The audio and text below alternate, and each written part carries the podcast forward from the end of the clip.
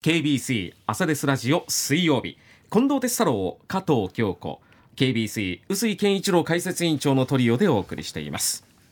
ではこの時間はコメンテーターの皆さんにニュースを深掘りしていただきますが臼井さん。はい、えー、昨日は8月15日終戦記念日。先週は長崎原爆の日ということで、まあ、核と平和を考えましたけども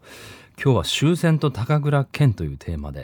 2014年11月83歳でこの世を去った日本を代表する映画俳優高倉健がですね幼き時代に経験した終戦これをどう感じその後どう生きたのかというのを考えてみたいと思います、はい、でこの春このコーナーでは5回にわたって健さんの最後の17年を共に過ごした最愛の女性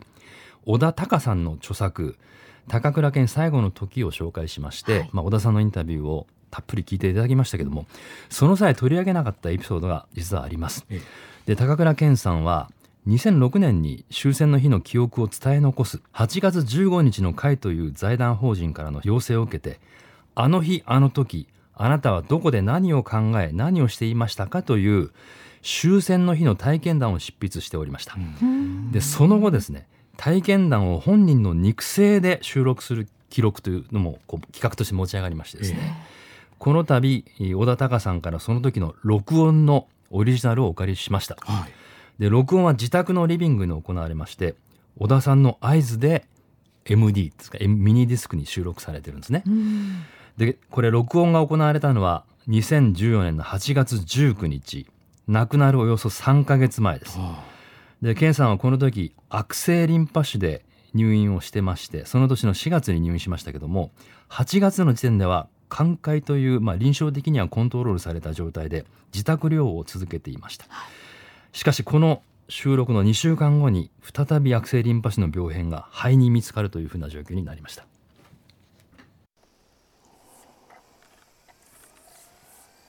私の8月15日。日本が戦争に負けたらしい場合高倉健。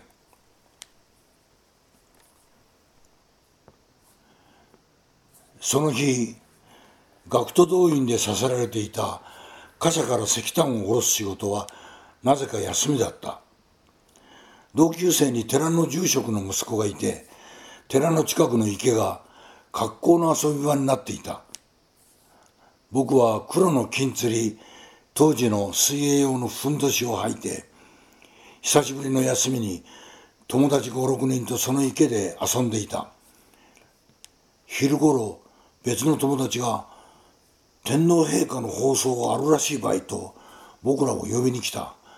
全員で寺へ走っていくとラジオから雑音だらけの音声が流れていて大人たちの何人かが泣いていた。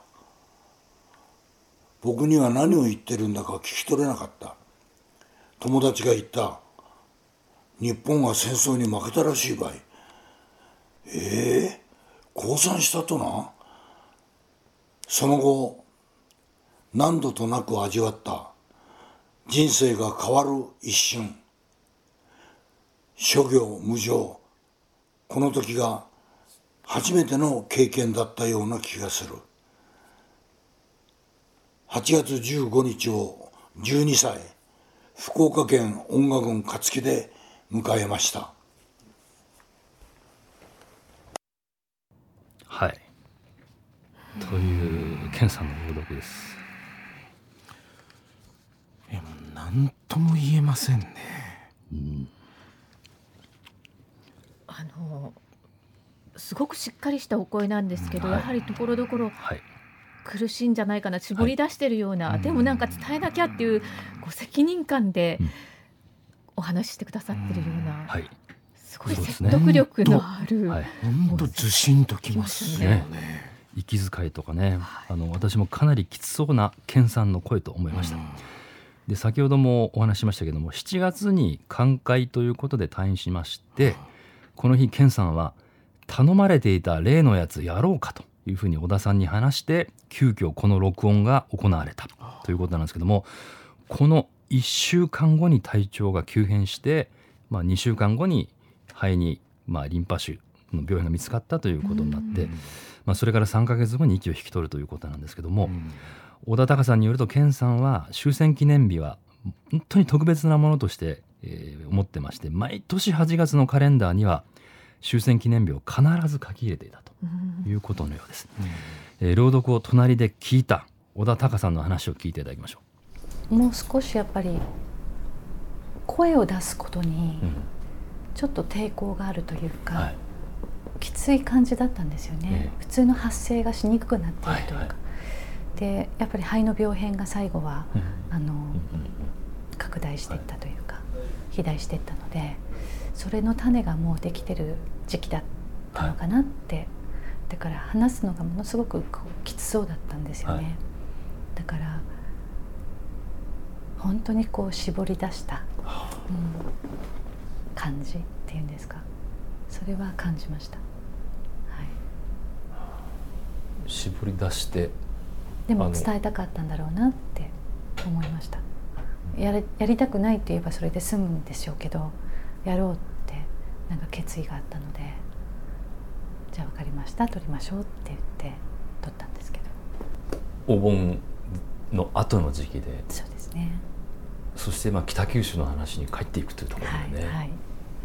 思いがねとってもあったんだと思うんですよね、うん、で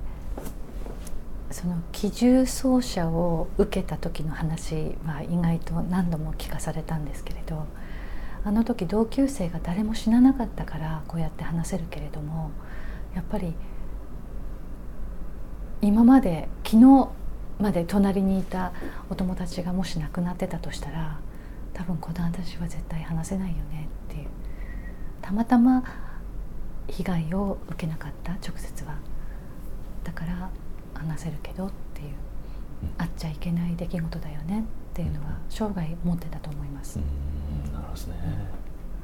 いや本当に大切にしてたんだなっていうその戦争終戦っていうところの記憶をね。そうですね。私もだから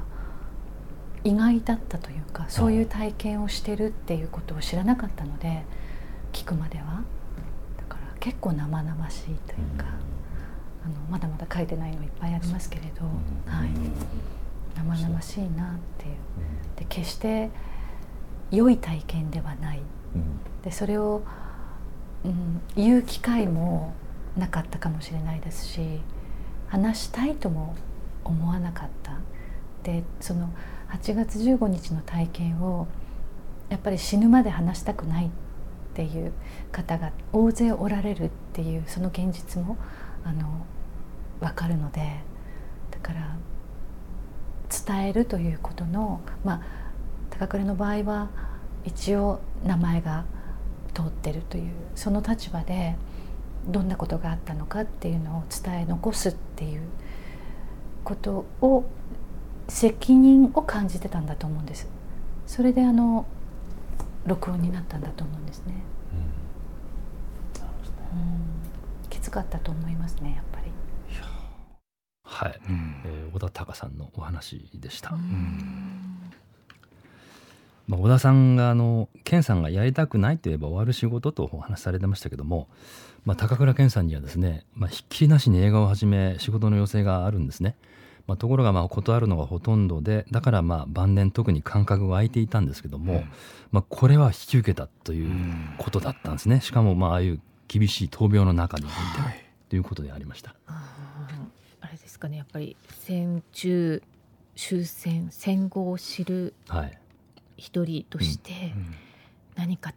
伝えなければっていう使命感みたいなのが、うん。あったんでしょうか、ね、そういうことでしょうね、やっぱりそういう中でも残しておかなければいけないというふうな使命がおそらくあったんじゃないかなっていう感じが私もしますね。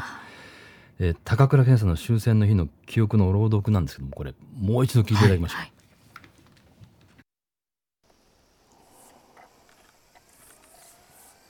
私の8月15日。日本が戦争に負けたらしい場合高倉健。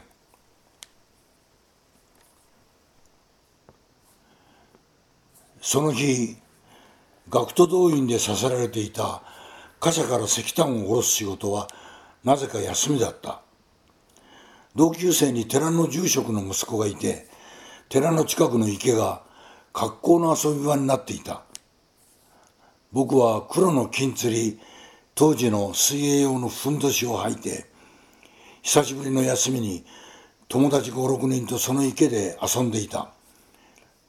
昼ごろ別の友達が天皇陛下の放送があるらしい場合と僕らを呼びに来た。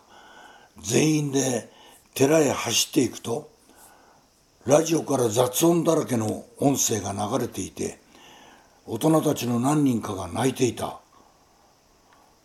僕には何を言ってるんだか聞き取れなかった。友達が言った。日本が戦争に負けたらしい場合。ええー、降参したとな？その後何度となく味わった人生が変わる一瞬。諸行無常。この時が初めての経験だったような気がする。8月15日を12歳福岡県音楽郡勝木で迎えました。はい。まあ、今テープがカチッと終わる音とは、実は冒頭におそらくこれ虫の音じゃないかと鳴き声だと思うんですけども、ご自宅に虫がいたんでしょうね 庭にでもね、それも含めて入ってましたけども。喋り始める、はい、あのコンマ何秒のあの間というか感覚が、ぐっときますねなんかこう、うん、決意を込めるっていうふうに私は聞こえましたね、あの一瞬がね。うん、本当にあの健さんがお話ししてるだけなのに、うん、その病床でこう一生懸命声を振り絞って喋っている健さんの姿と同時に、うん、高倉少年の、うん、まあ、子供たちがお寺の池でっていう、あの光景がありありと浮かんできて、改めてすごい人だなっていう、表現者だなっていうのも感じますよね。そうですねまあ、諸行無常を感じた。戦争で諸行無常を感じた。それを踏まえて、まあ、日本を代表する映画俳優として鍛錬を重ねていったっていうところを踏まえてもね、いろいろとこう学ぶところも多いなというふうに思いますね。はい、はい、今日は貴重な音源を聞いていただきました。